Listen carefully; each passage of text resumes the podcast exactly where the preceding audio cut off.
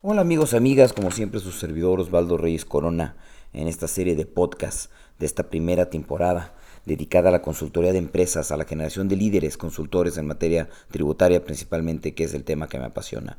Déjenme recordarle nuestro Facebook, que es Osvaldo Reyes Corona con W, donde usted puede buscarnos, hacer sus preguntas, siempre estamos a la orden en los tiempos, si así nos dan, y podemos contestarle en la medida también que el tiempo nos lo permita, pero siempre invariablemente usted obtendrá una respuesta de nuestra parte.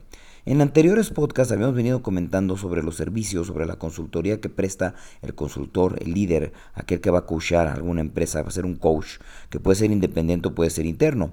Puede haber servicios independientes, servicios temporales, hablamos también de servicios comerciales y sobre todo, bueno, importante mencionar que los límites de la consultoría siempre invariablemente deben de estar claros. ¿Por qué?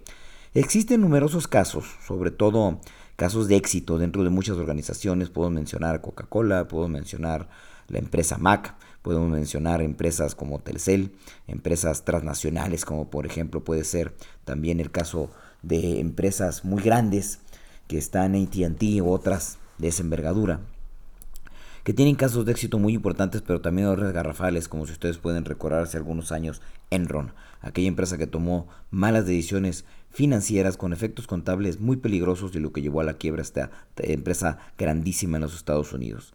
Es muy importante ir formando las ideas, ir formando dentro de, esas, de esos casos de éxito, ir haciendo un compendio de qué sirvió, qué no sirvió y cómo pudimos resolver los casos de crisis. Hay casos de crisis que pueden llevar a una ruptura fatal dentro de las organizaciones y sobre todo en muchas ocasiones la salida de líderes muy valiosos de la organización, pero que desgraciadamente sin justificación alguna pueden quedar fuera por errores de otros e incluso propios ligados a los de otros o incluso de manera singular.